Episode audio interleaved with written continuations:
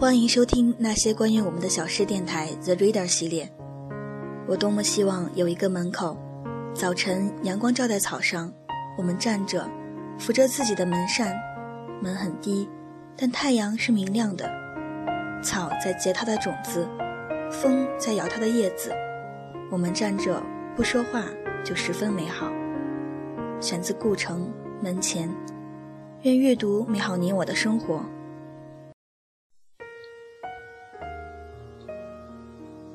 我们仨，作者杨绛。第一部，我们俩老了。有一晚，我做了一个梦，我和钟书一同散步，说说笑笑，走到了不知什么地方。太阳已经下山，黄昏薄暮，苍苍茫茫中，忽然钟书不见了。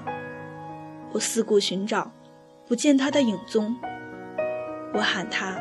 没人应，只我一人站在荒郊野地里。钟书不知道哪里去了。我大声呼喊，连名带姓的喊。喊声落在旷野里，好像给吞吃了似的，没留下一点儿依稀仿佛的音响。彻底的寂静给沉沉夜色增添了分量，也加深了我的孤凄。往前看去，是一层深似一层的昏暗。我脚下是一条沙土路，旁边有林木，有潺潺流水，看不清溪流有多么宽广。向后看去，好像是连片的屋宇房舍，是有人烟的去处，但不见灯火，想必相离很远了。钟书自顾自先回家了吗？我也得回家呀。我正待寻觅归路，忽见一个老人拉着一辆空的黄包车，忙拦住他。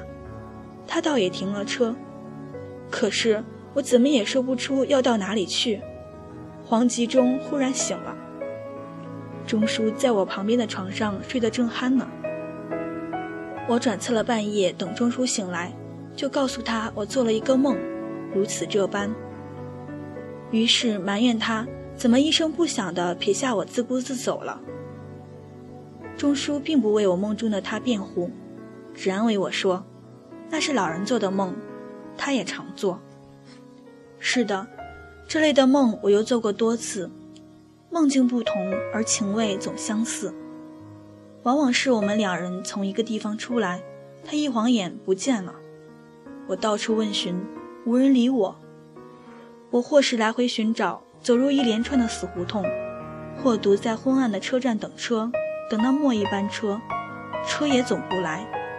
梦中凄凄惶惶，好像只要能找到他，就能一同回家。钟书大概是记着我的埋怨，叫我做了一个长达万里的梦。第二步，我们仨失散了。这是一个万里长梦。梦境历历如真，醒来还如在梦中。但梦毕竟是梦，彻头彻尾完全是梦。一，走上古驿道，已经是晚饭以后，他们父女两个玩得正酣。钟书怪可怜的，大声求救：“娘娘，阿元欺我！”阿元理直气壮地喊：“哪里娘？爸爸做坏事，当场拿货。”我们每个人都有许多称呼，随口叫。做坏事就是在他屋里捣乱。我走进阿元卧房一看究竟，只见他床头枕上叠着高高一叠大词典，上面放一只四脚朝天的小板凳，凳脚上端端正正站着一双沾满尘土的皮鞋，是阿元回家后刚脱下的。一只鞋里塞一个笔筒，里面有阿元的毛笔、画笔。铅笔、圆珠笔等。另一只鞋里塞一个扫床的笤帚把，沿着枕头是阿元带回家的大书包，接下是横放着的一本一本大小各式的书，后面拖着我给阿元的长把鞋拔，大概算是尾巴。阿元站在床和书桌间的夹道里，把爸爸拦在书桌和钢琴之间。阿元得意地说：“当场拿货。”钟书把自己缩得不能再小，紧闭着眼睛说：“我不。”他笑得都站不直了。我隔着他的肚皮也能看到他肚子里翻滚的笑浪。阿言说：“有这种 alibi 吗？alibi，不在犯罪现场的证据。”我忍不住也笑了，三个人都在笑。客厅里电话铃响了几声，我们才听到。接电话照例是我的事，写回信是钟书的事。我赶忙去接，没听清是谁打来的，只听到对方找钱钟书去开会。我忙说：“钱钟书还病着呢，我是他老伴儿，我代他请假吧。”对方不理，只命令说：“明天报道，不带包，不带笔记本，上午九点有车来接。”我忙说：“请问在什么地点报道？”我可以让司机同志来带他请假。对方说，地点在山上，司机找不到。明天上午九点有车来接，不带包，不带笔记本，上午九点。电话就挂断了。钟叔和阿元都已听到我的对答。钟叔早一溜烟过来，坐在我旁边的沙发上。阿元也跟出来，挨着爸爸，坐在沙发的扶手上。他学得几句安慰小孩子的顺口溜。每逢爸爸因病请假，小儿赖学士的心虚害怕，就用来安慰爸爸。滴溜滴溜耳朵，呼噜呼噜毛，我们的爸爸吓不着。我讲明了电话那边传来的话，很抱歉没敢问明开什么会。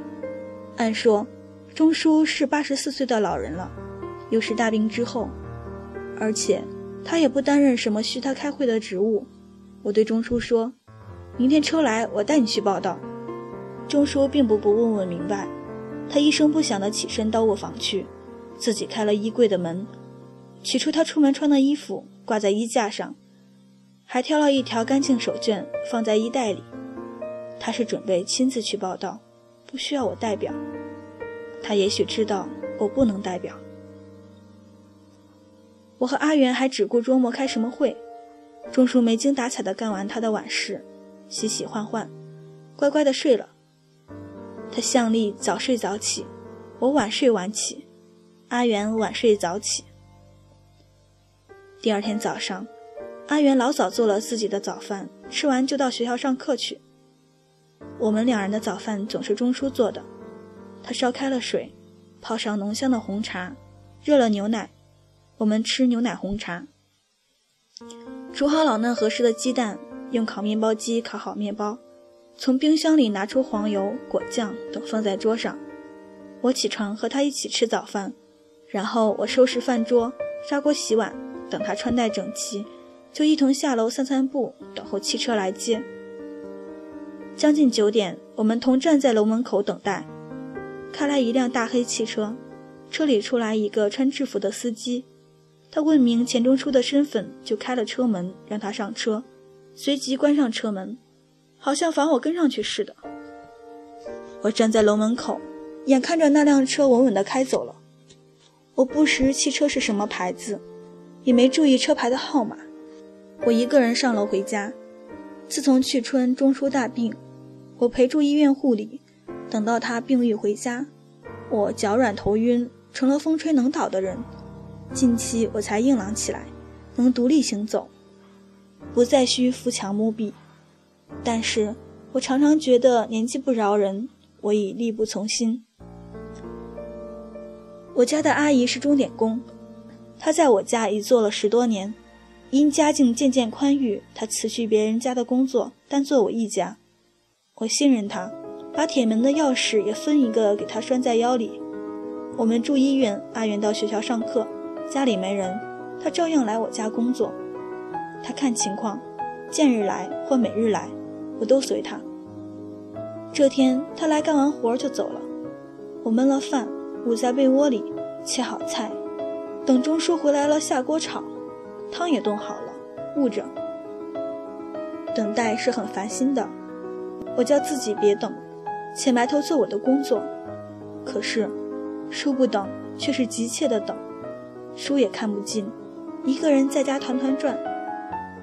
快两点了，钟叔还没回来。我舀了半碗汤，泡两勺饭，胡乱吃下，躺着胡思乱想。想着想着，忽然动了一个可怕的念头：我怎么能让钟叔坐上一辆不知来路的汽车，开往不知哪里去呢？